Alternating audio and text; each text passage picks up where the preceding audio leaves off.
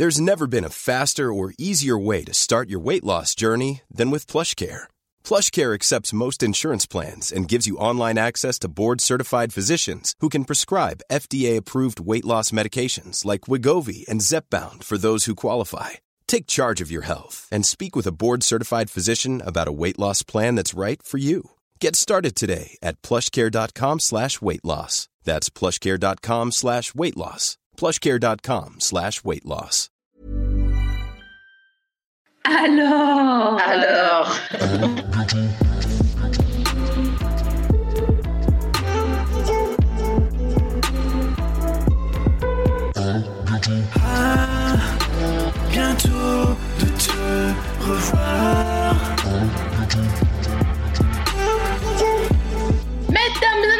Faites un tonnerre d'applaudissements pour Juliette Drouard. Ouais. Clap, clap, clap, les gens cliquettent, les gens euh, flic-flouc comme ça, de... Voilà, regarde. Ah ouais. Où t'as ouvert la petite fenêtre conversée pour voir, ouais, clic, clic, Attends, clic, wouhou. Clic, clic, clic, ouais. Ouais, ah ouais Ah voilà, ah, ça, ça me fait plaisir ça. Bienvenue, Ah, à, bienvenue à tout le monde dans ce nouvel épisode. À bientôt de te revoir sur Zoom parce que les circonstances faisant qu'on ne peut pas euh, jusqu'à jusqu'à présent faire autrement. Putain, je parle comme un keuf avec j'ai envie de mettre des participes présents partout. Et euh, je le précise parce que dans les archives, quand on réécoutera cet épisode, on se dira Oh là là, tu te souviens quand on faisait des émissions par Zoom euh, et qu'on n'avait même pas le droit de se pourlécher la pomme euh, C'était. Alors que c'est ce qu'on ferait. Bah, si on était in situ, en Évidemment. effet, c'est ce qu'on ferait. Je veux quand même prévenir les gens qui, l'audio guide qui va écouter cet épisode euh, en audio. Euh, ça va être un épisode avec Juliette Drouard, que je suis très heureuse de recevoir. Juliette, qui est notamment à l'initiative d'un festival qui s'appelle Sortir de l'hétérosexualité. Donc, Ah oui. Âme sensible, ne pas s'abstenir. ne surtout pas s'abstenir. Restez. Prenez un petit sac en papier comme dans l'avion. Et si vous sentez que vous faites une crise et que vous, que ce qui se dit vous dépasse ou vous insupporte ou que vous avez envie soudain de frapper les murs en disant non, non, tout ce qu'on a appris était donc faux. Ah parce que Juliette, il faut préciser pour les gens qui ont euh, le plaisir de te rencontrer aujourd'hui à l'écoute de, de cet épisode, euh, que tu fais des petites recherches. Ah, des petites recherches. Bah oui, oui, oui. J'ai toujours été un peu curieux. ouais. un peu anthropologue dans l'âme. Comment ça a commencé? L'anthropologie. Mhm. Euh, Ah oui, là on est au moment où j'arrête de t'écouter parler et où je trouve ça drôle et où c'est bien. Euh, et ben l'anthropologie, je crois que ça a commencé très tôt.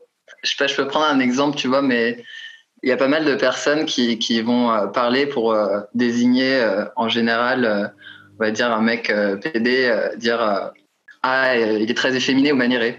Et, euh, et je pense que très tôt, euh, j'ai vu à quel point tout le monde était très très très très très maniéré. Et dans le mais dans un naturel euh, déconcertant je veux dire. Et avec cette même euh, enfin tu es maniéré.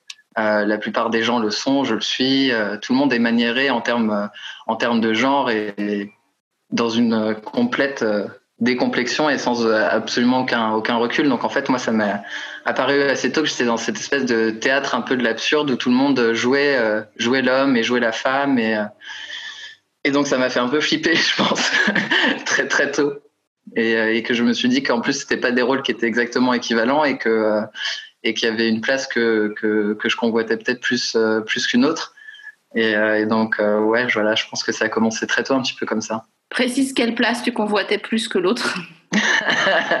bah, je pensais que tout bêtement, tu vois, je pouvais être sujet en fait, et que ce serait, c'est con, hein, mais euh, je pensais que je pouvais être libre un peu de me mouvoir, euh, libre de, libre de jouer, libre euh, d'expérimenter euh, mon corps, euh, ou tout du moins qu'il soit pas atrophié, parce que c'est un peu le principe. euh, Je pense que c'est une des principales, euh, enfin qu'on nous ampute très très tôt de de pouvoir disposer pleinement de notre corps, d'appréhender la vitesse, les mouvements. Et, et on le voit souvent pour les, les, personnes qui sont socialisées en tant que meuf, bah, c'est vite, je sais pas, moi j'avais donné des cours fait de, de, sport en fait. Et, et, on voit rapidement que bah, beaucoup de petites filles, en fait, à partir de 9-10 ans, c'est trop tard c'est trop tard. Il y a plein de, il y a plein de facultés qui sont complètement euh, shut down en fait. On peut pas calculer à quelle vitesse euh, arrive quelque chose. On peut pas synchroniser euh, son bras pour taper devant. c'est fou. Voilà, donc et c'est c'est c'est c'est pareil en fait. C'est terrible. De, de, de, constater ça parce que c'est quand même le, le voilà notre corps et on peut plus on peut déjà plus en être en possession et, euh, et ouais, donc euh, je voulais, euh, bah, bah, je voulais pouvoir jouer un peu au milieu de la cour, quoi. C'était un peu ça, au lieu de rester autour sur le banc. Courir très vite, arriver au milieu, faire une natte à quelqu'un, repartir. Repartir. Taper dans un ballon, faire une roue arrière, une rondade. Exactement. et voilà, parce que je savais faire ça. Et euh, mais au-delà de la place que je voulais occuper, je pense que ça s'est plutôt joué sur la place que je ne voulais pas occuper. Et je pense que c'est un peu toujours ça aujourd'hui. C'est plutôt. Euh, bah, j'ai remarqué très vite aussi que, euh, que j'étais objet. Euh, objet d'abord euh, de violence sexuelle à double titre, c'est-à-dire qu'en en tant qu'enfant qui subit la domination par l'âge, donc des adultes ou de toute personne plus âgée, qui est quand même un truc qui inscrit vraiment la domination je pense, dans les corps et qui est très peu analysé parce que ça obligerait tout un chacun en fait de se remettre en de se remettre en cause. C'est quand même la domination par l'âge. On a chacun a été une fois euh, dominé et sera euh, dominante. Donc Ouais. on est obligé de balayer un peu dans sa, dans sa porte. Et donc bref, tout ça veut dire que oui, c'était. Je voulais surtout euh, ne pas être euh, cet objet, euh, cet objet de violence. D'accord, donc maintenant qu'on a sonné à la porte, qu'on s'est essuyé les pieds, qu'on nous a ouvert la porte, je vais poser une autre question. Euh, tu dis quand on est enfant, on est forcément dominé parce qu'on est, je mets des R guillemets, éduqué. D'accord, on doit avoir une, obtenir une éducation de la part euh, des adultes ou de, enfin, et ou de ses parents, blablabla. Mais je pense, euh, je me fais un peu l'avocat du diable et je pense à toutes les mères qui nous écoutent et qui disent non mais qui, qui pourraient dire non mais je, moi je veux bien euh, ne pas faire de la domination auprès de mon enfant mais enfin il faut quand même que je m'en occupe H24 euh, surtout que mon mari branle rien. Ça c'est moi qui fais une digression mais dis-moi je pense qu'elle sera pas, pas un propos Dans ta vie parallèle. et, et comment euh, c'est quoi la solution transverse si on une fois qu'on est parti du constat que ok il y a une domination sur les enfants qu'est-ce qu'on fait à la place à part on pas d'enfants leur taper dessus. Qu'est-ce qu'on Ouais. fait? Ou leur dire Non, va te que- coucher parce que j'ai décidé qu'il était 19h30 et va te coucher même s'il fait encore jour. Non, parce que concrètement, il y a quand même un peu. Je sais pas, je vois deux, gros points un peu dans ce que tu dis. Il y a donc ta question euh, directe, qu'est-ce qu'on fait euh, quand on traite plus l'autre en, tant qu'objet? Bah, Je pense qu'en fait, on peut avoir la réponse euh, à plein d'endroits différents, vu qu'on se la pose pour, pour toute autre personne. Je veux dire, la manière dont on traite les enfants, si on voyait quelqu'un, et d'ailleurs, on voit souvent des personnes traiter comme ça d'autres adultes dans la rue, à les tirer, à leur hurler dessus. il y a, y a, je sais plus, un truc genre 80% du contenu de verbal d'un adulte à un enfant qui est de la teneur de l'ordre. Euh, en fait, euh, on réagirait. On dirait pas c'est ok. Faire la même chose entre deux adultes, euh, soit on a peur, on réagit pas, mais en tout cas on se voit qu'il se passe un truc pas normal quoi. Et donc c'est tellement naturalisé comme rapport que euh, on est habitué à le voir, on fait rien, ça me semble normal. Donc je pense qu'à ta question, bah, c'est très directement comment est-ce qu'on traite n'importe quelle autre personne en tant que sujet. À nos côtés en fait. Ça, demande à, bah oui, euh, le parler, respecter ses limites euh, physiques, etc.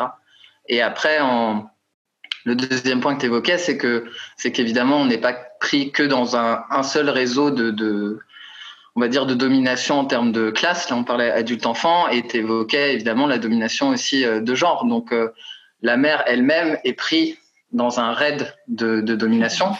Mais je pense que c'est ça qui est important, c'est de, c'est d'essayer de voir le plus de domination de classe possible, essayer de les décrypter pour revenir à soi et se dire ok, ça veut dire que la qualité de lien que j'ai à l'autre et que toute autre personne a à moi dans euh, la société dans laquelle on vit, c'est celle de la domination.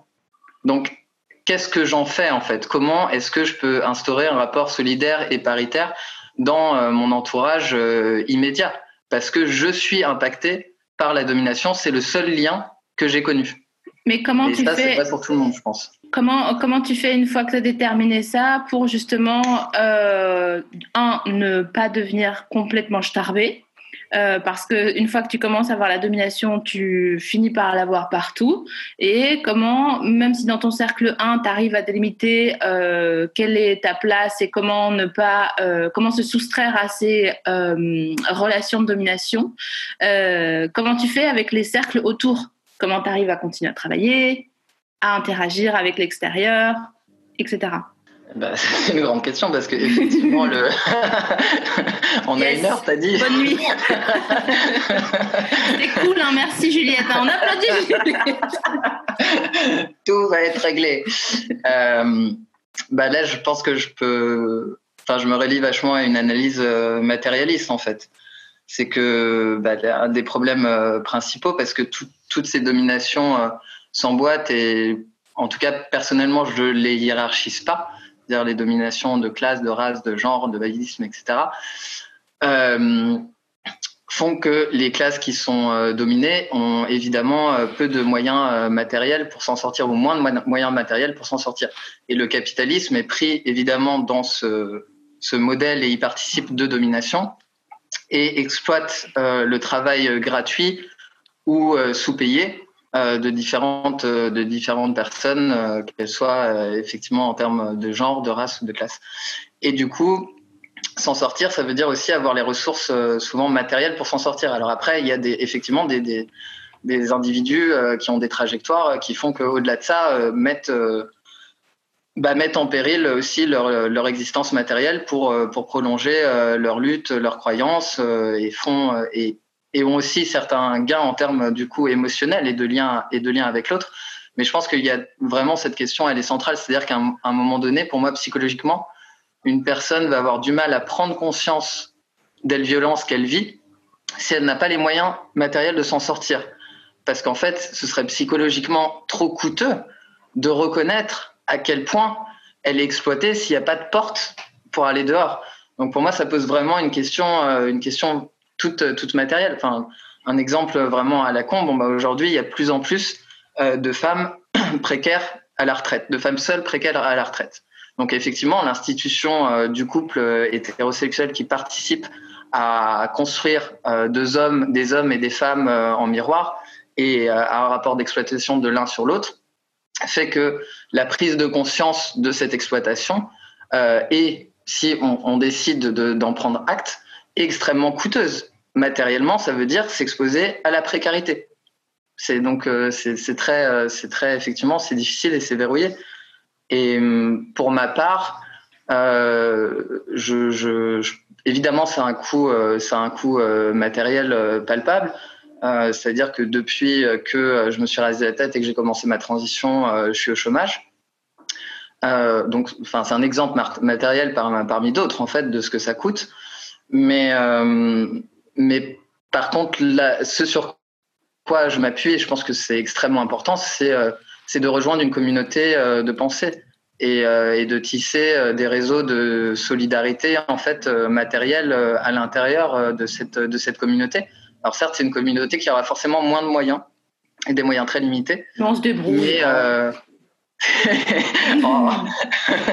mais mais en tout cas très clairement pour moi il n'y a pas de Mais, il n'y a pas euh, de retour en arrière, tu vois, par rapport à ça. Exactement. Ce C'est ça qui est fou, c'est que c'est à la fois très flippant euh, de sortir du monde normé, euh, mais à la fois très exaltant de sentir autour de toi un- une solidarité euh, qui, en effet, bon, bah, tu as moins d'asperges vertes par semaine parce que c'est trop cher, euh, mais à la place, tu as des discussions qui te font penser que peut-être cette grande mascarade que d'autres appellent la vie, c'est une mascarade parce que justement, on t'a dit quoi faire jusqu'ici et que si c'est toi qui décides, euh, si tu te souviens que toi aussi tu as des envies, et des ressources, qu'elles soient humaines ou matérielles si tu en trouves, bah, ça, ça vaut le coup. Enfin, moi, je sais que toi, tu as participé à mon cheminement de me dire genre, ah, ah, ah, mais ça veut dire qu'on a le droit. On a le droit de dire ce qu'on pense et de penser quelque chose et de d'articuler son discours et que c'est pas juste euh, ça suffit pas juste de dire ah ouais mais euh, ouais mais enfin ouais mais c'est trop violent. Enfin tu vois oui bien sûr c'est violent mais c'est violent parce que euh, tout le monde nous met la tête euh, sous l'eau dès qu'on a un avis. Jusqu'à temps qu'on dise en fait j'en ai rien à foutre que vous soyez pas d'accord avec moi. Je sais pas si je me fais euh, clair ou si je fais juste une diatribe comme euh, Juste, oh, bah, ça peut être une diatribe gratuite. Mais après, c'est vrai aussi que bah, je suis euh, une personne euh, blanche, euh, je suis issu euh, d'une famille euh, de classe moyenne, euh, avec euh, une famille qui m'a pas retiré euh, son soutien matériel.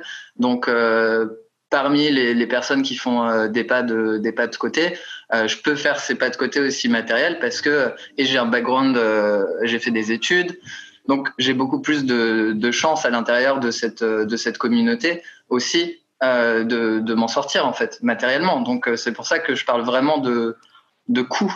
Euh, qui, qui peut euh, qui peut avoir les moyens de, prise de conscience euh, et qui peut les appliquer tu vois de manière pratique quoi Ouais, mais le, poivre sur une discussion avec n'importe qui du monde par défaut, il peut être mis par n'importe qui. Le poivre étant quand les gens se disent féministes, et je mets encore des R guillemets, ou alliés, de dire mais on s'en fout du féminisme théorique, tu vois, de dire euh, je- je- moi je suis pour les- la parité, l'égalité.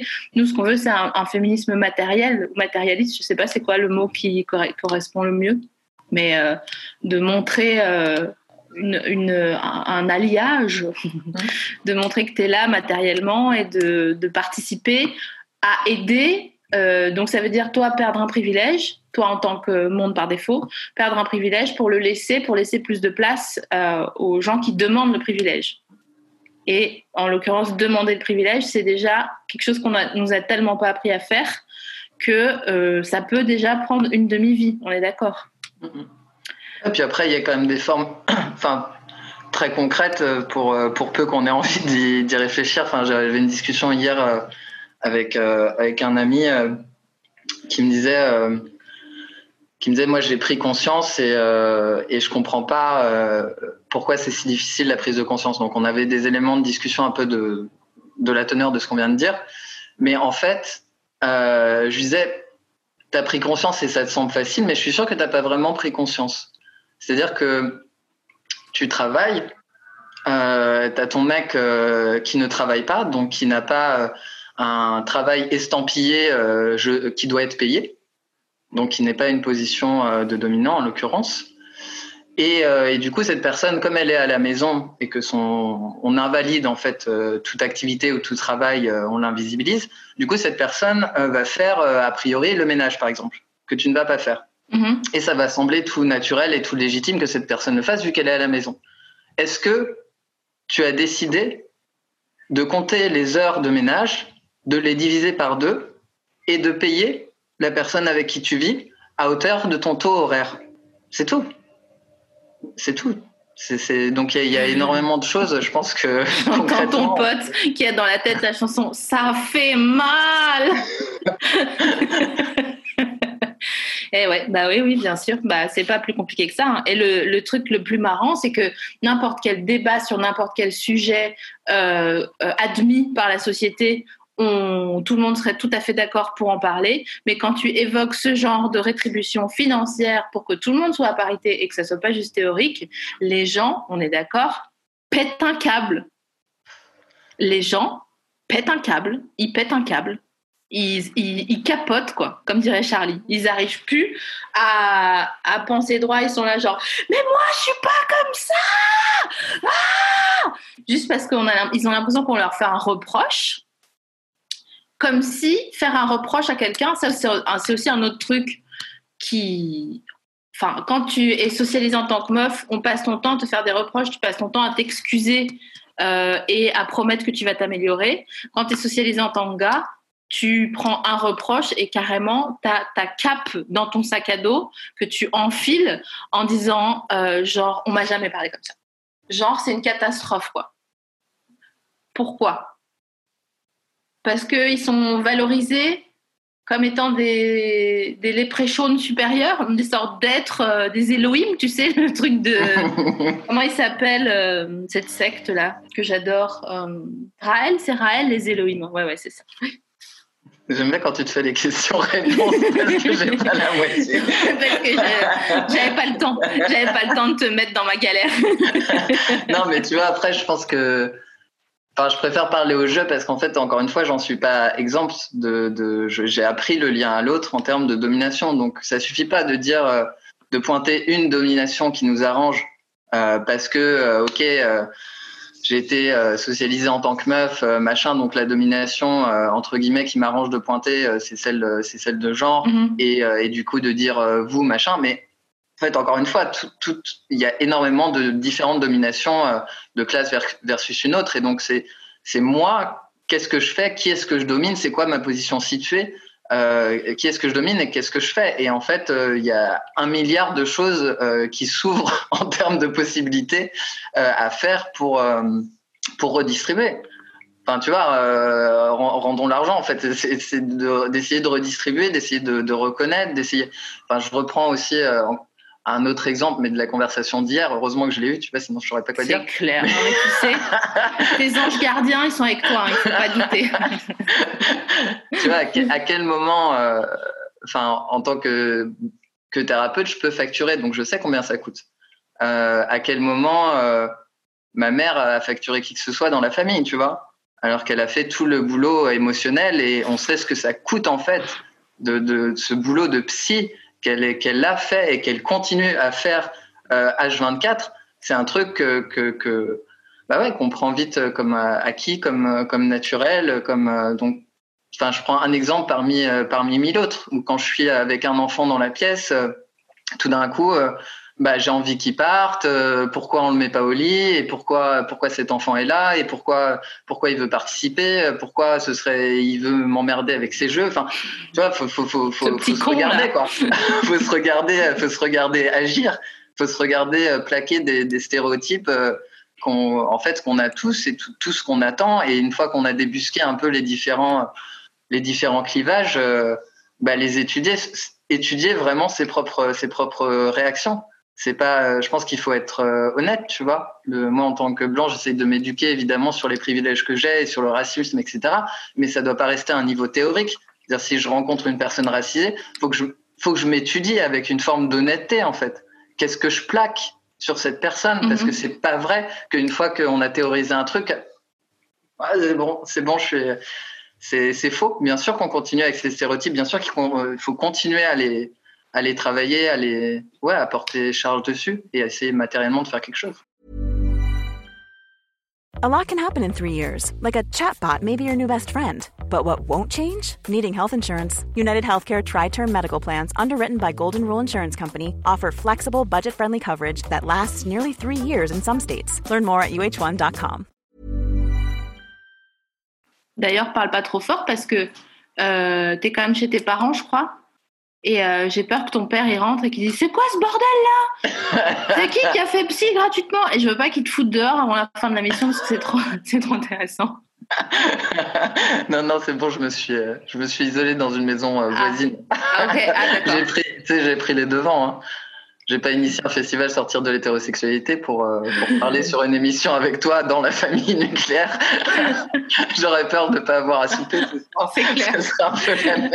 Les théoriciens de la théorie. Comme je disais, euh, il faut absolument se soustraire de la famille. Juliette, on mange ouais, c'est ça. On a, on a déjà eu pas mal de discussions sur. Euh, tu parles de, de thérapie? Sur pourquoi une thérapie c'est payant? Et pourquoi c'est un peu une arnaque que ça soit payant, à part le fait que toi, en tant que thérapeute, tu dois vivre et que tous les thérapeutes qui nous reçoivent, d'ailleurs, j'embrasse, euh, j'embrasse ma psy, euh, à part le fait qu'elles doivent vivre, euh, pourquoi c'est une arnaque de dire euh, non mais il faut que ça soit un peu cher, il faut que euh, faut qu'il y ait de l'argent qui traverse parce que en vrai si tu fais une thérapie, enfin ça veut dire que ça ça bloque un tas de gens qui n'ont pas l'argent par semaine pour aller en thérapie et ils ont ils méritent pas moins de parler de leurs rêves et de leurs désirs enfouis, tu vois. Bah, en tout cas, ce que, ce que je disais juste, c'était que je ne crois pas que qu'on soit investi ou pas dans une thérapie parce qu'on met de l'argent sur la table. Euh, a fortiori, euh, si tu as besoin euh, de parler des abus sexuels que tu as vécu dans l'enfance pour essayer de te désenrouler de cette, de cette question-là et de désilencier ce qui s'est passé, je veux dire, les bienfaits, ils seront palpables. Tu pas besoin de payer 50 balles par semaine pour avoir envie d'y retourner ou envie de faire les choses. Donc, euh, pour moi, c'est pas. Je disais juste que c'est pas. C'est juste que j'ai besoin d'en vivre, c'est tout. Ouais, mais, mais après, euh, pas besoin de plaquer une théorie euh, comme quoi ce serait l'investissement suprême pour que la personne participe aux doses, tu vois, c'est tout. C'est encore de la domination. C'est infantilisant de te faire croire à une sorte de fable où il y a un échange monétaire et du coup ça a plus de valeur. C'est une fable capitaliste. c'est une fable capitalisme et qui vaut, euh, qui vaut euh, sur absolument tout. Enfin, je veux dire, euh, dire que le travail payé, c'est celui de conceptualiser un brumisateur de fromage. je veux dire, c'est plutôt que de dire que qu'une heure de marche à l'air libre, ça pourrait pas être payé. Enfin, c'est complètement c'est complètement fou en soi. C'est pas. Donc oui, il n'y a pas besoin de enfin, de trouver cette justification-là euh, qui, comme tu le disais, participe à d'autres formes de domination ou d'infantilisation ou, euh, ou de recherche de légitimité qui, en fait, euh, si tu fais un travail efficace pour moi en thérapie qui se fonde sur justement la politisation, il bah, n'y a pas besoin qu'on paye. Hein, de, de, dire que l'investissement est proportionnel au fait qu'on paye. Ouais, ouais à propos de, travail, de thérapie et de politisation, euh, euh, on, fait, je fais jamais l'actu des de mes invités, mais en l'occurrence là, il y a des gens qui demandent sur la conversation. Parce que tu sais, je sais pas si tu es au courant, mais les auditeuristes de À bientôt te revoir adorent broncher. Donc, ils sont tout le temps en train de broncher pour une raison ou pour une autre. C'est comme ça. Euh, c'est moi qui les ai éduqués, donc je ne je peux m'en prendre qu'à moi. Tu vois, j'ai pas j'ai pas fait une, une éducation euh, à la dure, euh, à base de domination, blablabla. Euh, et donc là, on me demandait plus haut si tu pouvais parler un peu de, du concept de sortir d'hétérosexualité, pas du concept en lui-même, hein, mais du festival et de pourquoi, ce qu'il y avait à l'intérieur. Est-ce que tu avais appris notamment sur la la dernière édition qui s'est passée en septembre l'année dernière. Yes. Il y avait une tu vois, regarde, excuse-moi, excuse-moi, il, il, parle en caps lock, on participe, c'est pas pareil, c'est pas pareil, merde. Mais, on eh, jamais. Mais, vous vous calmez, quoi. Vraiment, je vous jure. Je, je, devrais leur jeter des petits cailloux si on était, euh, si on était en face. Donc vas-y, excuse-moi. Il y avait une question sur euh, mon signe astrologique, mais bon, je vois que tu censures et qu'il y a des choses intéressantes. Non, mais parce que si on commence là-dessus, ça va être trop long. On peut garder sur la fin quand je serai à mon troisième verre sur l'astro. quand tu vois que je faiblis un peu, on, balance là-dessus, d'accord? Ok, ça va. La censure, c'est mal. Oh, il m'énerve, Il m'insupporte. ok. Hum. Donc, ce faisant. Ce faisant. Alors, déjà, d'une, je, me permets de préciser que j'ai un blog sur Mediapart où j'ai écrit un article qui s'appelle euh, Une meilleure retraite pour sortir de l'hétérosexualité. Et je me permets de dire ça parce que je pense que ce sera beaucoup plus ordonné et construit que euh, là ce que je vais dire. Mais, euh, mais en gros, euh, l'idée, c'était de, de, faire apparaître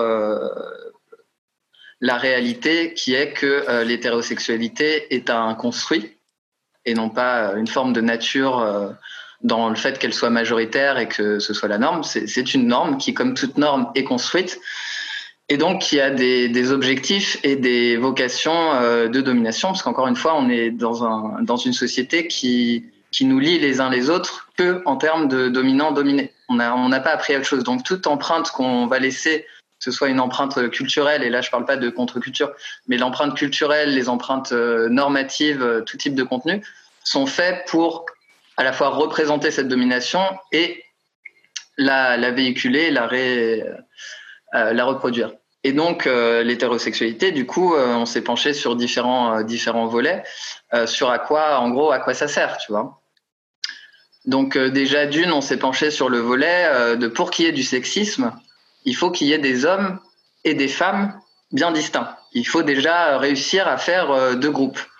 Et en fait, malgré euh, ce qu'on pourrait penser, parce qu'on est tellement habitué à voir ça comme, euh, comme naturel, c'est pas si facile de constituer ces deux groupes parce qu'on se, on se ressemble vachement. il n'y a pas un sexe biologique, il y a des quantités de sexe euh, biologiques à différents niveaux déjà pour parler du corps, que ce soit le niveau. Comme, c'est comme si on nous avait mis dans deux équipes avec des chasubles jaune or et jaune tournesol. Exactement. Déjà, c'était très très compliqué parce qu'encore une fois, biologiquement, euh, il y a mille formes de, corporalité qu'on essaye de, de trier. Alors tant bien que mal, parce que dans la réalité, ça marche pas très bien, mais en tout cas dans les représentations qu'on en a, c'est-à-dire euh, de toutes les images dans lesquelles on est, par lesquelles on est abreuvé, là ça marche très bien. Il y a toujours deux groupes euh, très identifiables, très distincts. Donc biologiquement, c'était compliqué parce que encore une fois, il n'y a pas deux sexes que ce soit en termes chromosomiques, euh, gonadales, euh, hormonales, euh, il y a énormément de, variations et très peu de choses qui, qui sont mhm. alignées. Et évidemment, en termes de genre, ce avec quoi on est plus familier, on va dire tous les comportements, il n'y a rien de donné. Bon, ça, cette idée chemine un peu. Pour ce qui est de la biologie, c'est pas gagné, mais sur le terme des comportements, ça, ça chemine. Donc, pour qu'il y ait sexisme, pour qu'il y ait une classe de dominants et de dominés, il fallait bien qu'on constitue ces deux équipes avec des chasubles très différents, comme tu dis. Donc l'hétérosexualité, ça participe énormément à construire ces deux équipes, parce que on va mettre en miroir inversé deux personnes euh, dont donc la norme est ce qu'on est censé envier et ce, euh, on va dire, on a des rétributions euh, sociales euh, quand on est en couple et machin. Hein, et c'est à lèvres et, et, on nous offre des cadeaux et une rose le 14 février. Exactement. Donc ça, c'est vraiment une chance. donc ces personnes vont agir en miroir inversé. Donc ça permet de reproduire cette idée qu'il y a une différence fondamentale de comportement, de biologie, etc. Et d'ailleurs, ce qui est intéressant, c'est que, par exemple, quand il y a des groupes de meufs qui se réunissent euh, pour des raisons euh, féministes, X ou Y, qui peuvent avoir des orientations sexuelles euh, hétéro, peu importe, on voit que les, termes de genre changent. C'est-à-dire que les personnes vont avoir beaucoup plus euh, de, de licence pour aller voyager dans le genre, changer de coupe de cheveux, de vêtements. Tout d'un coup, les choses se lissent un peu. Donc l'institution, euh, on va dire hétérosexuelle du couple, participe à créer cette différenciation de deux équipes pour ensuite permettre euh, le sexisme. Donc il y a ça. Et ensuite, euh, l'hétérosexualité, ça sert aussi euh, au système euh, capitaliste. C'est-à-dire qu'on aurait pu choisir n'importe quelle modalité pour pour habiter, pour élever des enfants, pour reproduire. Enfin, rien ne dit sur le papier. Il faut que ce soit un homme et une femme. Ce qui d'ailleurs est plutôt absurde en soi, parce que ça veut dire, enfin absurde, plutôt violent en soi, vu que ça mm. veut dire, en tant que dominé sur cette partie-là, tu vas passer toute ta vie avec un dominant sur cette vision-là. Donc c'est un peu bon, c'est un peu contradictoire des fois dans les termes. Et euh, donc ça participe du capitalisme. Comment? Parce que c'est ce qu'on disait tout à l'heure. Ça permet l'exploitation du travail non payé de la femme. Encore une fois, le capitalisme n'a jamais fonctionné euh, économiquement, n'a jamais pourvu à ses besoins. Ça n'a jamais été un modèle pérenne. C'est construit en même temps que l'esclavage, euh, en même temps que l'exploitation du travail gratuit des femmes, etc. Donc l'hétérosexualité permet ça. Que y ait on, on, devient pas riche n'importe comment. Il faut bien économiser quelque part. Exactement, c'est exactement ça l'idée. Hum. Donc le festival traitait de toutes ces questions-là et pas du tout de ce qu'on appelle l'orientation sexuelle, qui finalement euh, n'existe pas, c'est plutôt une sexualité orientée dont on devrait parler. Donc on s'en fout complètement de qui couche avec qui. Euh, si c'était ça euh, le problème, il n'y aurait pas de problème, tu vois. Mais, mais c'est dans la structure de comment on habite euh, comment on produit et qu'est-ce qu'on performe et reproduit en termes de domination qu'on a essayé d'analyser euh, ce, euh, ce système-là en fait. Donc c'est et, et, par ailleurs l'expression sortir de l'hétérosexualité, je l'aime beaucoup parce que pour moi, elle vient justement contrecarrer cette idée du coming out. C'est-à-dire le coming out. alors moi, j'ai jamais voulu le faire. Je me suis, je me suis toujours j'ai toujours trouvé ça révoltant. Ça veut dire auprès de personnes Ah ouais. qui sont la norme et dont, dans nos sociétés occidentales, euh, pour des raisons d'ailleurs racistes, on instrumentalise euh, cette tolérance euh, à l'homosexualité. On va chercher cette validation. On peut essuyer une pluie de merde, mais euh, c'est normal qu'ils soient pas contents. Tu comprends, machin. Ils ont plutôt bien réagi. Mais ça veut dire quoi en fait? Donc on doit présenter euh, patte blanche pour avoir euh, cette absolution de euh, de l'hétérosexualité. Ouais, ouais. Et en fait, euh, pour moi, c'est, en fait, je vous emmerde, mais alors Ouais, ouais. complètement. Oui, oui. Je suis sorti de l'hétérosexualité et j'en suis très, très fier. J'en suis pas fier de- sur un point de vue d'orientation sexuelle, parce qu'encore une fois, on n'en a rien à foutre. J'en suis très fier politiquement, parce que je veux essayer de perturber les modalités de production euh, capitaliste, les modalités de production euh, de deux équipes euh, sexuées alignées avec, avec leur genre. Et je vais essayer de réfléchir à autre chose en termes de communauté, de comment on habite, comment on produit, comment voilà, qui on, qui on est. Ouais. Comment on écoute, qui on écoute, est-ce qu'on ne fait pas confiance à son. Enfin, ça, c'est un peu un truc qui. Je sais pas si ça te. Je, je sais que oui, mais je sais pas à quel point tu le euh, vis. Faire confiance à son intuition, parce qu'on la brime énormément. Et je t'ai déjà parlé de mon projet d'école quand j'aurais fait le million, d'ouvrir une école, et qu'il y aurait des cours d'énergie et des cours d'intuition. Et euh, je trouve ça fou à quel point c'est euh, deux notions qui sont vraiment brimées à tout jamais. Tu vois, c'est vraiment, c'est quasiment un truc, encore une fois, je mets les R guillemets, de bonne femme, de dire ah, non, je le, je le sens pas ou je la sens pas. Ouais, j'avais une intuition que ça allait mal se passer. Oh, arrête, c'est bon là, euh, tu vois. Mais c'est incroyable à quel point quand tu fais confiance à ça et que tu crois qu'on n'entend pas que tu fais une machine derrière, Juliette Ah merde, je suis désolé, mais c'est pas ma machine en fait. Tu vois, sinon je me permettrais de l'interrompre. j'ai déjà pris mes marques, j'ai déjà pris la bouteille de Negrita dans le truc. Euh, à un moment donné, faut que j'arrête de faire chier. Mais bon, tout ça pour dire que je trouve ça fou à quel point, euh, depuis que je me familiarise avec euh, les concepts que toi tu développes notamment, enfin que dont tu, que tu en, en lesquels tu crois et, et que tu portes, euh, je trouve ça fou à quel point ça devient de plus en plus facile quand tu es aligné euh, avec euh, ton centre à toi de faire confiance en son intuition, de se dire euh, bah non, je veux pas en fait. Et c'est fou à quel point aussi ça dérange le monde par défaut, encore une fois, quand tu dis je vais respecter, ça c'est un truc aussi, je continue de parler de Charlie, je crois qu'elle est là sur le live en plus, mais euh, je vais respecter ce que je ressens et quand moi j'ai commencé à le faire autour de moi, les gens ont vraiment m'ont rionné, mais m'ont rionné en disant attends, tu vas euh, aller contre euh, genre la vie générale, tu vas aller contre le bon sens du monde par défaut. Donc ça veut dire euh, euh, être indépendante, ça veut dire euh, négocier ces trucs à la con, hein, mais négocier euh, ses salaires, etc. Et, et tu vas oser te parler d'argent. Enfin, c'est un truc, c'est des trucs vraiment terre à terre. Mais j'essaye de trouver des exemples, pas que l'énergie et l'intuition, parce que c'est un peu, on dirait que j'ai un, un- une fée tatouée sur l'épaule. Non, mais tu, touches à un point hyper important, c'est-à-dire la domination par, euh, par le verbe, en fait. Tout ce qui est constitué en tant que savoir, on va dire, euh, socialement euh, validé, passe par euh, la théorie, enfin une épistémologie, en fait, de l'abstraction de soi, de quitter ses émotions. je Et sais pas ce que c'est épistémologie.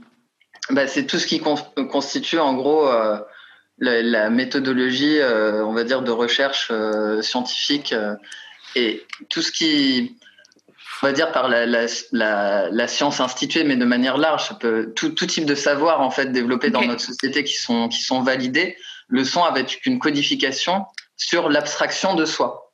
Euh, on est censé être abstrait de soi. Donc, c'est déjà en soi euh, une des dominations primaires. C'est-à-dire se déconnecter de ses émotions, c'est ça qui est validé en tant que savoir. Et donc, ça, ça inscrit vraiment, c'est quoi nos rapports avec les autres? Nos rapports avec les autres, ça veut dire ne pas être connecté à ses émotions.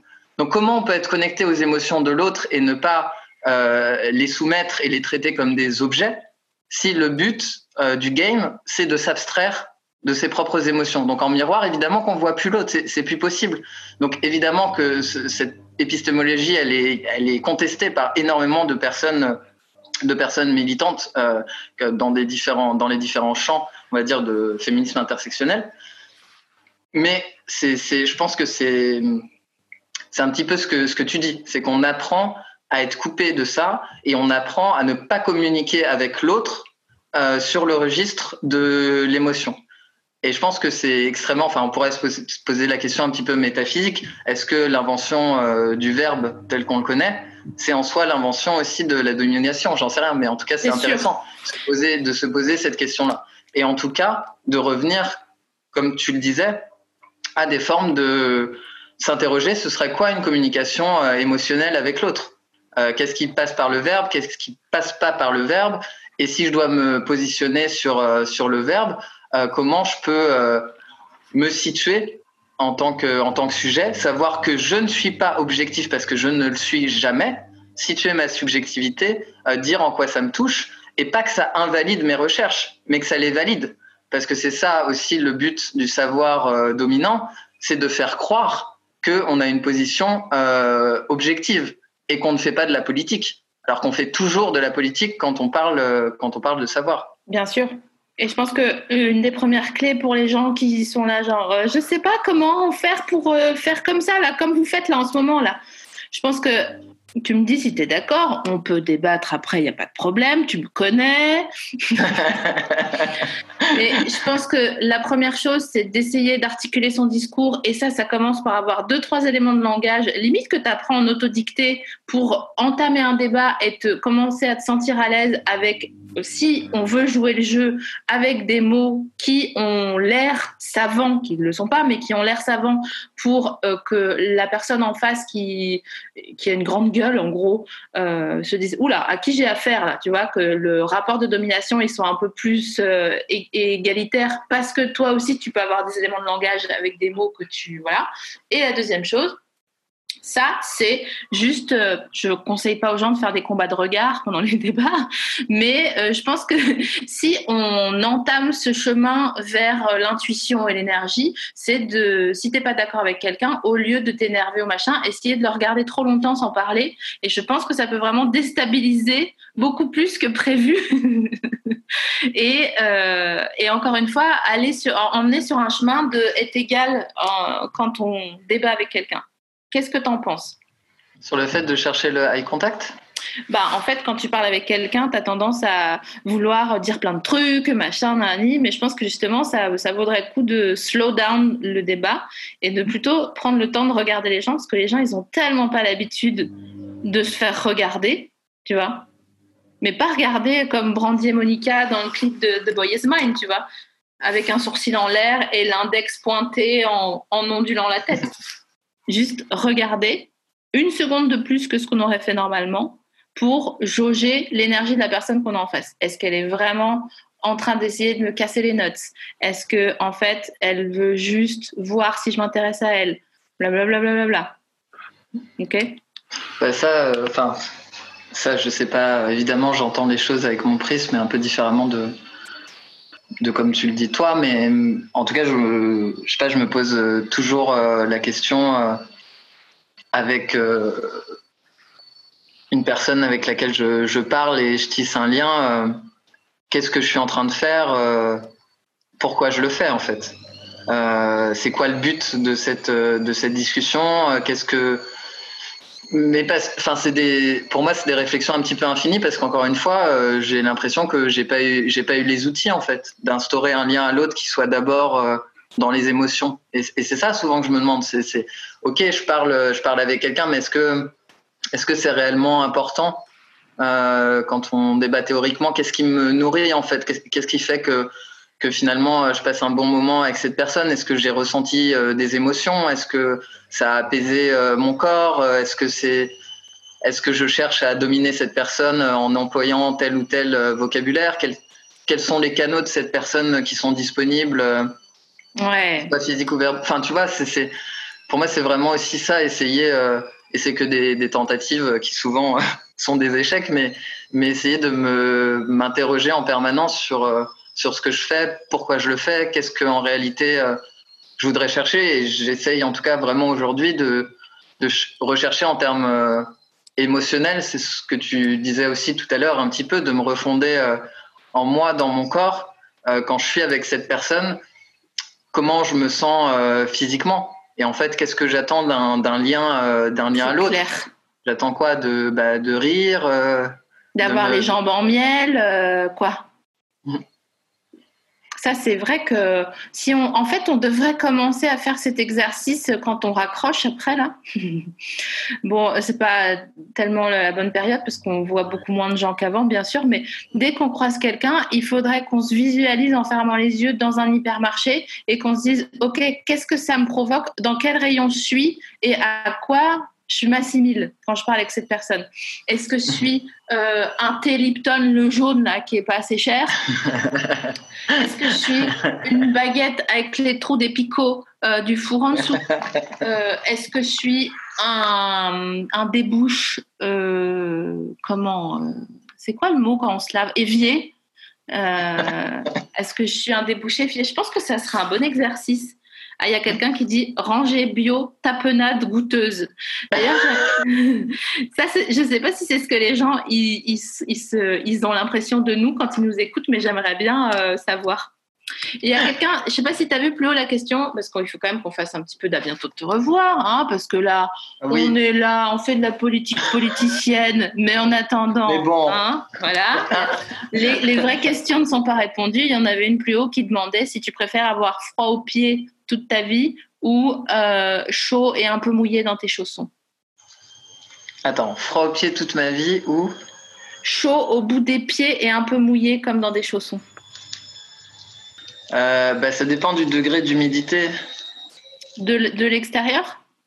Bah, de, tu dis chaud et un peu mouillé, ça dépend. Humide, humide c'est pas agréable, j'aime pas l'humide. Bah voilà, bah c'est ça, c'est humide. euh, et tu comme la laine d'un chien en fait. Est-ce qu'au bout de tes pieds, tu veux la laine d'un chien? Tout le temps Non, mais de toute façon, j'ai déjà froid aux pieds, donc je pense que c'est peut-être, euh, tu vois, je suis un peu. euh, je suis courageux, mais pas téméraire, tu vois, j'ai pas envie de tester une autre, euh, une autre condition que la mienne avec laquelle j'arrive à marcher Est-ce que- jusque-là. Est-ce que c'était la, la devise d'un roi, ça d'ailleurs ou pas? Courageux mais pas téméraire? Enfin, cela dit, serait la pire devise.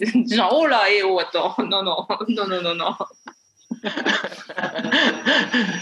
Eh, est-ce que tu, est-ce que tu crois que les, les rois et les reines, est-ce que tu crois que quand ils savaient qu'ils étaient genre pas beaux selon la norme de l'époque, ils donnaient un billet au peintre pour qu'il les bogossifie Je sais pas du tout, SML.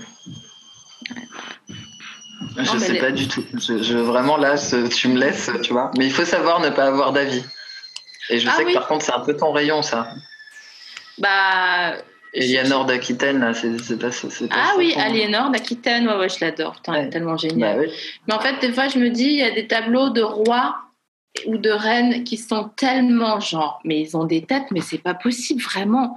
Ils sont, ils sont, mais c'est pas possible. Et donc, je me dis, putain, mais si le peintre, il a fait cette tête au, au roi ou à la reine, sérieux, quelle tête ils avaient en vrai, quoi? Voilà. Bah ouais, je sais pas. Écoute, quand t'es peut-être déjà un peu Dieu, est-ce que. euh, tu vois, être jolie, c'est le pouvoir du faible. Hein. Oh.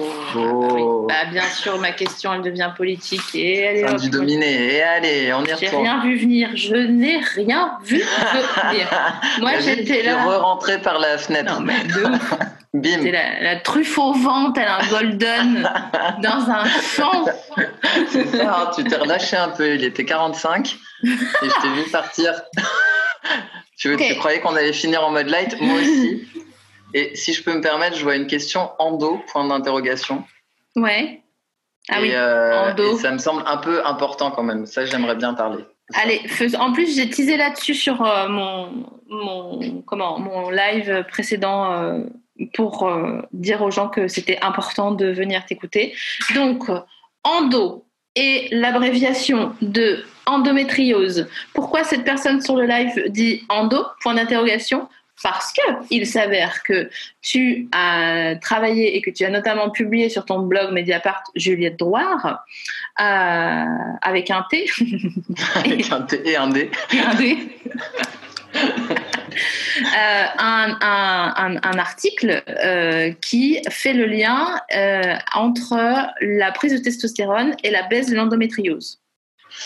Ouais, celui-ci est de manière générale entre la testostérone et, et la douleur, et la testostérone comme un anti un antidouleur. On commence, on, peut, pardon, je te, excuse-moi, je, on commence peut-être par dire qu'on on avait une discussion sur le, la pratique de la boxe l'autre jour et euh, tu m'as dit que avant de commencer à prendre la testostérone, euh, tu faisais une heure de boxe et tu étais en galère totale. Euh, et après avoir commencé la testostérone, une heure de boxe, ça te paraissait comme en gros, ouais, aller faire 50 pas Ouais, voilà. Et alors ça, moi, ça me, ça, je suis blastée. Je suis.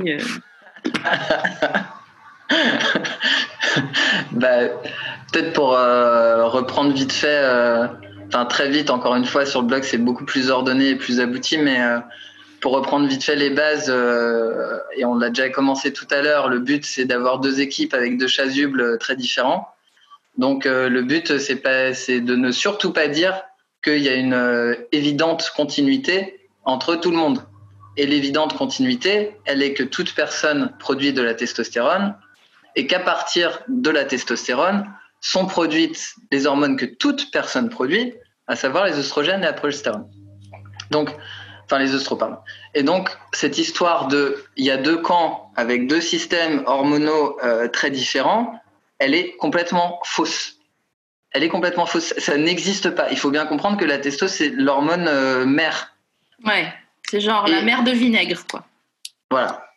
Et donc, euh, l'idée, euh, toujours ce grand plan de sexisme, de différencier de corps, ça a notamment induit qu'on ne veut pas donner de la testostérone aux femmes.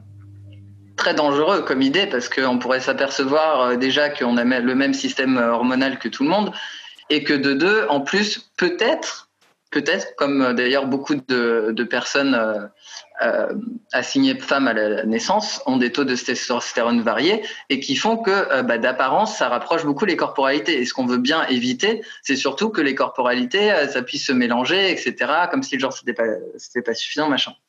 Donc, bref, malgré le fait que beaucoup de personnes soient au courant que la testostérone est un antidouleur naturel, euh, permet, euh, enfin, renforce en tout cas euh, la libido, la prise de muscles, etc., etc. Et j'en passe. On ne veut pas en donner aux meufs. Et on sait ça depuis très, très, très, très longtemps. Par contre, aucun souci pour asperger les personnes assignées femmes à la naissance d'hormones dites féminines.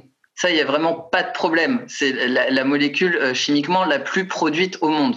Donc, il faut savoir que déjà, on parle de corporalités qui sont sur un continuum, mais qu'en plus, on s'acharne à faire en sorte que de produire deux camps entre l'extermination des personnes euh, intersexes et leur mutilation euh, toujours euh, à l'heure actuelle et le renforcement de ces binarités parce qu'on arrose d'hormones. De la même manière, on empêche le mouvement des femmes, le sport des femmes, etc., etc., alors que ça produit de la testostérone. le fait aussi d'être opprimé, d'être stressé diminue les, les niveaux de testo. Donc tout ça combiné quand les femmes, euh, les personnes assignées femmes à la naissance sont dominées, font que effectivement on a en plus une amplification de cette binarité. Et pour revenir sur le lien à la testo, mais de manière plus générale, en fait, même s'il y a très très peu d'études dessus, on peut remarquer qu'aussi mm. euh, les douleurs, par exemple, ressenties par les personnes qui sont majoritairement des femmes, les douleurs fibromyalgiques, sont atténuées euh, lors des pics de testostérone. Et en gros, moi, j'ai commencé à prendre euh, de la testo euh, pour transitionner, mais aussi parce que j'avais en tête tout ça et que je me disais, bah, ce serait peut-être pas mal en fait pour mon corps d'en prendre à petite dose et de voir un petit peu ce qui se passe. Donc, en dehors de ma meilleure condition physique et ma libido et le fait que mon clit est augmenté et que c'est quand même assez cool, qu'est-ce que j'ai constaté? C'est que je n'avais plus de douleur de règles moi qui me pliais, euh, qui était plié en quatre euh, quand j'avais mes règles, etc. Et donc, euh, c'est pour ça que j'ai essayé de réfléchir euh, aussi d'une manière, euh, enfin celle que je viens de, de c'est-à-dire d'une manière politique aussi, en réfléchissant culturellement à ce que ça voulait dire, de mettre en avant que c'était un traitement possible de l'endométriose et peut-être de plein d'autres choses dites euh, pathologie. Enfin, encore fallait-il que ce soit pas une condition naturelle pour la femme d'avoir mal, mais d'autres choses dites pathologiques, de se rendre compte que bah, peut-être déjà on binarise les corps et que ça a peut-être des effets néfastes en fait sur les corps de les binariser autant, et qu'en plus il y a des, des solutions possibles euh, hormonales. Et donc voilà, depuis effectivement, on a mené euh, cette expérience notamment euh, avec Fanny Godbarge qui qui anime le compte cyclique et puis d'autres euh, d'autres personnes qui avaient envie euh, en fait d'essayer de prendre euh, de prendre de la thé pour leur douleur d'endo et bah, qui n'ont plus de douleur tout simplement. Ou alors de SPM c'est-à-dire de, de syndrome prémenstruel quand on est en DEP qu'on a envie de se foutre en l'air ah etc etc et sauf que si la communauté scientifique avait trouvé un traitement miraculeux à des milliards de personnes qui souffraient ce serait tout de suite médiatisé.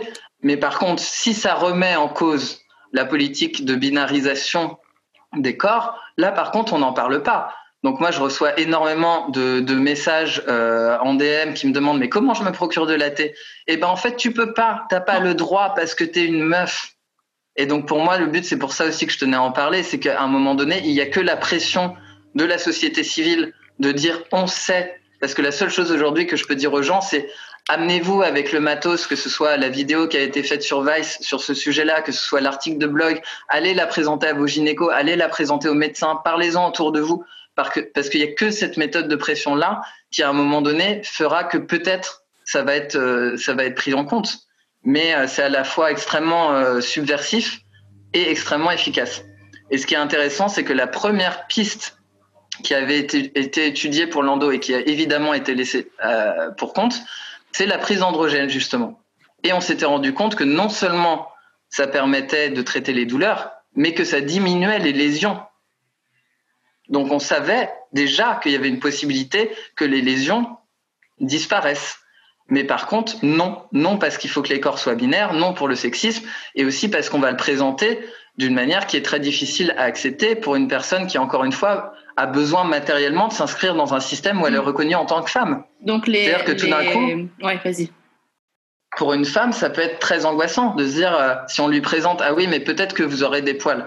Bon par ailleurs, ce qui n'est pas vrai quand on en prend à petite dose, ça modifie mm. très peu l'apparence euh, corporelle, mais ça peut être une préoccupation et une préoccupation qui en plus peut être juste parce que matériellement, encore une fois, si tu te performes pas euh, en tant que femme et que tu te représentes pas en tant que femme, tu ne peux pas bénéficier du système hétérosexuel, bien que ça te coûte mais euh, tu peux pas avoir ton chèque vacances non plus. Donc c'est extrêmement compliqué euh, là-dessus. Et pourtant, je pense qu'il y a vraiment dans la présentation quelque chose qui change, c'est que euh, il y a 10 000 manières, par exemple, de s'épiler, mais là, tout d'un coup, ça devient un drame ah quand on doit annoncer qu'on va prendre trois poils sur le, sur le mmh. menton. Donc, faut arrêter de se foutre de, la gueule des gens, tu vois. Et là, je parlais avec une, une personne qui, qui, qu'on a mis en contact avec moi, qui est danseuse et qui ne peut plus danser depuis 20 ans parce qu'elle a l'endo euh, qui, la cloue en fait, et qui me disait mais quand bien même je devais changer d'apparence corporelle, mais quand bien même je n'en aurais rien à foutre. Donc c'est vraiment important pour moi de dire ça, il faut faire pression parce que d'une part, il n'y a pas de changement euh, corporel à microdose euh, qui soit qui soit édifiant et ça des personnes peuvent en témoigner. Et d'autre part, en fait, quand bien même révoltons-nous quand bien même ça voudrait dire avoir, avoir des poils en plus, mais qu'est-ce qu'on en a à foutre en fait? C'est si on te donne vraiment le choix entre te sentir bien dans ton corps, avoir deux trois walpes et un plus gros clitoris, c'est quoi le problème en fait? Donc voilà, non, je pardon, je, me suis un peu enflammée. je, tenais, tu vois, à dire ça quoi. Bah, il y a, a que ça à dire. Y a, je pense que tous les gens qui sont en train d'écouter, soit ils ont en effet euh, la tête dans leur sac en papier parce que c'est trop pour eux d'un coup, soit ils sont euh, comme moi avec un, une flamme à l'intérieur du sternum en train de se dire mais on va tellement pas vous lâcher, mais les amis, mais c'est fini, c'est la fin du vieux monde, c'est terminé. Rendez l'argent, donnez la thé, Laver la tête. Il n'y a que ça. Et surtout randon. Parce que je pense que, enfin, pour moi, balayer devant sa porte, c'est, en fait, c'est l'essentiel, tu vois. C'est à un moment donné, euh, il y a la vitesse 1, se rendre compte à quel endroit on est dominé. Ouais, ok, on a enclenché la première, mais si c'est pour juste dire euh, on est dominé, c'est pas juste. euh, en fait, ça sert à rien. C'est à quel endroit je suis dominant? Qu'est-ce que qu'est-ce que je veux changer concrètement dans mes rapports, mes rapports à l'autre? Pour moi, c'est, enfin ouais, c'est balayer devant sa porte. quoi. Pour moi, Bien sûr. essentiel. Je pense que c'est un exercice que euh, tout le monde va, va pouvoir faire, en plus de s'imaginer euh, dans quel rayon de l'hypermarché ils imaginent leur, interlo- Ah oui, leur interlocutrice. Euh, où est-ce que vous vous situez et enfin d'où vous parlez quoi, mais pas genre d'où. D'où est-ce que vous parlez? Eh, D'où tu parles? D'où est-ce que vous parlez? Comment est-ce est-ce que vous êtes dominé? Quels sont les points sur lesquels vous pouvez euh, agir concrètement? Et sur quels aspects vous êtes dominant? Et comment vous pouvez en finir avec, enfin, partager vos privilèges? Et même si au départ, tu as l'impression d'avoir le lance-pierre et de lancer la pierre vers toi, au bout de à peu près 7-8 minutes de Ah, ça fait mal à vraiment différents endroits, tu te rends compte que non, le lance-pierre, il est dans le bon sens et que c'est pas grave en fait d'être euh, de devenir plus violent ou violente. C'est pas vous avez le droit c'est ok c'est pas c'est pas grave d'être énervé. C'est la moindre des choses en fait. Quand on entend un podcast comme celui-ci on a peut-être fait moins de blagues mais on a un peu grâce à toi Juliette remis les, les choses à l'heure. Et énervez-vous foutez la merde si nécessaire soyez gentil mais n'hésitez pas à foutre la merde c'est ok c'est tout à fait ok. Et on va vous backuper euh, jusqu'à ce que mort s'en suive en fait. Et c'est pas grave de mourir parce que la vie n'était qu'une mascarade, comme on a pu se le figurer depuis, depuis une heure. Je, je suis vraiment contente, Juliette, d'avoir pu euh, euh, faire euh, cet épisode avec toi parce que je savais que les gens ils allaient retrouver la flamme et en l'occurrence, puisqu'il faut se situer, on se situe à jour 1 après le premier déconfinement en mai 2020. Et en l'occurrence, je pense que on a tellement été euh, abétis euh, par euh, les gens qui nous dominent, que ce soit en micro ou macro, que c'est nécessaire des fois de se prendre une petite pichenette derrière l'oreille en disant Ah, ah! Peut-être que on peut agir euh, dans, son, dans son cercle 1 et puis ça va rayonner. Et euh, moi, c'est ça que ça me fait quand je parle avec toi, ça me rayonne autour et j'ai l'impression que rien n'est impossible. Euh, même quand on est en phase où on, dit ça sert à rien et viens, on, on arrête de se faire croire que ça sert à quelque chose, mais en fait, ça sert toujours à quelque chose. Je crois. Bah, franchement, merci de ouf de m'avoir euh, invité parce que ouais, je pense qu'encore une fois, c'est des, des sujets qui demandent de la publicisation et, et, euh, et bon courage euh, aux ingé-sons avec les bruits de machine. Super chaud. J'ai quand même une, enfin, c'est un peu une dernière question qui est un peu un piège parce que c'est une, une parenthèse en taille 48, quoi, mais euh, euh, cette fameuse testo là, on ne peut pas la voir.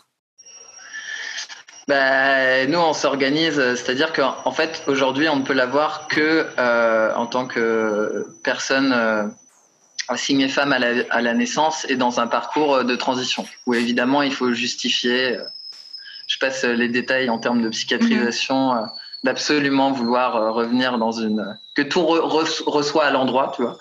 Mais, euh, mais donc, à part ça, non, donc du coup, nous, on s'auto-organise pour euh, que les personnes qui sont pas euh, dans une situation de transition, qui ne le souhaitent pas, euh, puissent aussi bah, bénéficier de, de nos stocks, mais qui sont très, qui sont très limités. Oui, c'est ça ce que j'allais dire. Et euh, donc c'est extrêmement compliqué. Donc c'est pour ça que je parle de, de pression de, de la société civile en fait, parce que c'est pour ça que moi, mon cheval de bataille, évidemment, c'est c'est la lutte contre cette binarisation et contre contre le sexisme. Mais je pense que là, il y a un bon levier en fait. Il y a un levier qui est intéressant et il y a un levier qui peut vraiment vraiment prendre parce qu'il y a énormément de personnes en fait qui, qui sont touchées par euh, par l'endo et que voilà, ça peut en fait ça peut ça peut marcher. Si les gens si les gens réclament ça ça, ça peut fonctionner. Donc tu euh, penses que ça peut? bah, à un moment donné, si tout le monde est au courant, euh, ce, ce sera dur de se voiler la face et de pas faire les études, euh, les études que ça demande en fait. Euh, c'est juste que, bah, je dis pas que ça fonctionnerait pour tout le monde, j'en sais rien. Ouais, c'est ouais. juste que 30% des cas où, où on l'a fait, ça a fonctionné, c'est tout. Donc euh, c'est pas normal que que des personnes ne puissent pas, euh, qu'il n'y ait pas d'études dessus, que des personnes ne puissent pas euh, y avoir euh, librement, euh, librement accès. Quoi. Il y a quelqu'un qui dit braquer les labos. Moi, j'allais dire, on va faire une pétition sur change.org. Donc, je pense qu'on n'est pas du même signe astrologique parce qu'on n'a pas les mêmes, euh, les mêmes moyens. Bah, fa- fabriquer la testo aussi. Il y a des gens qui sont, qui sont chauds et qui ont des, des moyens. Ah, L'autoproduction, c'est la meilleure, la meilleure voie. J'adore. Je vais aller euh, revoir mon prof de SVT de troisième, Oui, Monsieur Bure. Les cours toujours- été intéressants. C'est clair. Redites-moi le tableau périodique là, parce que donc, euh, ouais, non, non, non, c'est pas ça que. Venez, on finit cette- ce sujet-là, comme ça, après on passe à tout ce qui est euh, fa- fabriquer des. des ouais, fa- voilà, fabriquer des, des choses avec des, des culs. Je sais pas c'est quoi le mot, en fait, j'essaye de dire, mais Ouais, voilà, il y a quelqu'un qui dit le Breaking Bad de la thé. Bah ouais, tellement. tellement. ça. Moi, je veux bien euh, prendre le camping-car en leasing, si vous voulez. de ouf. Mais attention, faut me le rendre flambant neuf. hein. Pas, une, Ah bah, euh, pas un pet, euh, pas un truc qui fout le camp. hein. Pas une jante abîmée, euh, parce que c'est moi qui paye Non. la caution. Donc, euh, On fera attention, on fera attention.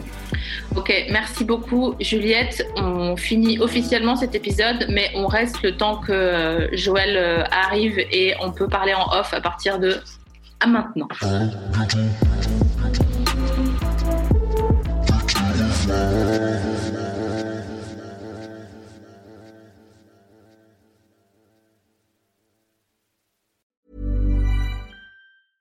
Even when we're on a budget, we still deserve nice things. Quince is a place to scoop up stunning high-end goods for 50 to 80% less than similar brands. They have buttery soft cashmere sweaters starting at $50, luxurious Italian leather bags, and so much more. Plus, Quince only works with factories that use safe, ethical, and responsible manufacturing. Get the high-end goods you'll love without the high price tag with Quince. Go to quince.com slash style for free shipping and 365-day returns.